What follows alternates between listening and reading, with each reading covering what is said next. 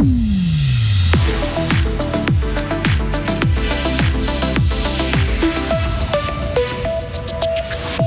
La native terminait en beauté ses qualifications pour l'Euro 2024 ce soir en battant la Roumanie car le reste n'était pas brillant. Ils font grève, ils en ont marre d'être en sous-effectif. Le service de l'enfance et de la jeunesse débraye durant trois jours pour exiger des postes supplémentaires. Et les antibiotiques ne sont pas automatiques, surtout pour les vaches. Grangeneuve tire le bilan de son projet Relais. Résultat, les bovins sont en meilleure santé. On ne verra pas beaucoup le soleil aujourd'hui, on se ramassera quelques pluies, maximum 9 degrés. heureusement, la bise chassera les nuages demain, mardi 21 novembre 2023. On chasse l'actualité avec vous, Karine Baumgartner. Bonjour. Bonjour Mike, bonjour à toutes et tous. L'équipe de Suisse de football veut finir en beauté. Elle jouera son dernier match des qualifications à l'Euro 2024 en Roumanie ce soir. Les deux sélections sont déjà assurées d'être en Allemagne l'été prochain, mais elles se disputeront la première place du groupe. La Nati a besoin d'une victoire pour finir en tête. Avec cinq matchs nuls et seulement un seul succès lors de ces six derniers matchs, l'équipe de Muratiakin n'est pas en confiance. Un coup de mou que peine à expliquer l'attaquant Ruben Vargas. Ich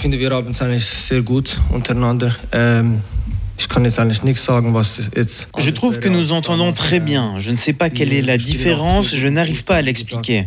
Pour moi, on joue très bien au football, même ces dernières semaines.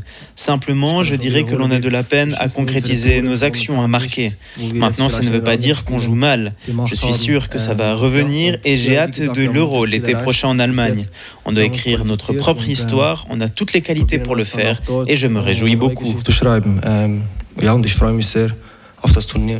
Le match entre la Roumanie et la Suisse se disputera ce soir à 20h45 à Bucarest. Gerd Zenezern sera le prochain directeur sportif de Gauthieron dès le mois de mars, alors que Christian Dubé restera à la tête des Dragons. Le club de hockey sur glace a décidé de séparer les deux fonctions, celle d'entraîneur et de manager, pour être plus compétitif à l'avenir. Gerd Zenezern s'est engagé pour trois ans. Les cinq nominés au mérite sportif fribourgeois ont été choisis. Le spécialiste de trail et de ski alpinisme Rémi Bonnet, le basketteur Boris Mbala, le skieur Alexis Monet, la footballeuse Gaëlle Talman et l'athlète Audrey Véro sont en lice pour succéder à Mathilde Gremaud. Le ou la gagnante sera désignée lors de la nuit du mérite le 19 janvier 2024. C'est la crise au service de l'enfance et de la jeunesse. Le secteur est en grève depuis hier et jusqu'à demain. Il demande 33 postes de travail supplémentaires pour 2024. C'est plus du triple proposé par le Conseil d'État. Selon eux, les quatre ans de négociation n'ont abouti à rien. Les employés et le SSP disent stop.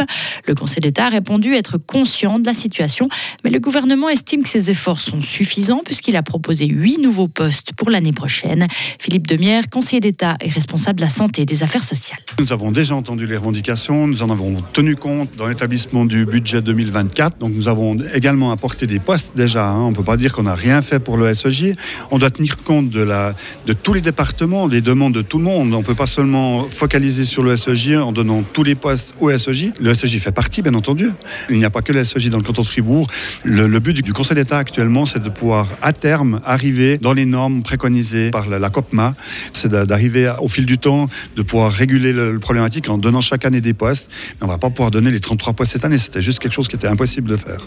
Les débats concernant le budget 2024 s'ouvrent aujourd'hui au Grand Conseil. Le service de l'enfance et de la jeunesse attendra le budget voté pour demander ensuite à nouveau une rencontre avec le Conseil d'État. Moins d'antibiotiques pour les vaches fribourgeoises qui sont en meilleure santé, Karine. 140 producteurs de lait ont participé au programme appelé Relais de Grangeneuve pour réduire leur usage. Un programme démarré dans certaines exploitations déjà en 2017 et qui aujourd'hui a fait ses preuves. Pour l'Institut agricole de Grangeneuve, impossible de chiffrer précisément la réduction des antibiotiques donnés aux vaches ou aux veaux, mais les mesures ont eu un impact sur le travail des agriculteurs et leurs finances. On écoute Jean-Charles Philippona, chef du projet Relais à Grangeneuve. En fait, c'est plutôt un tout, c'est presque plus sur le travail que sur l'impact économique qu'on a un résultat positif, dans le sens où euh, le fait d'avoir un, un cheptel en meilleure santé, on a aussi moins de, travail, de, suivi d'animaux malades. Et puis, euh, sur une exploitation, ça se, ça se ressent euh, au niveau du, travail. Euh, financièrement, il y a aussi un impact, mais il est moins marqué quand même. L'Institut de Grangeneuve va encore suivre une deuxième volée de producteurs de lait pendant deux ans, mais de plus loin désormais. Objectif, rendre un rapport final en 2025. Enfin, près des Diablerets, dans le canton de Vaud, un homme a été retrouvé mort dans une rivière. Selon la police vaudoise, la victime, âgée de 77 ans, était occupée à débarrasser du bois avec une machine de chantier à vers l'église.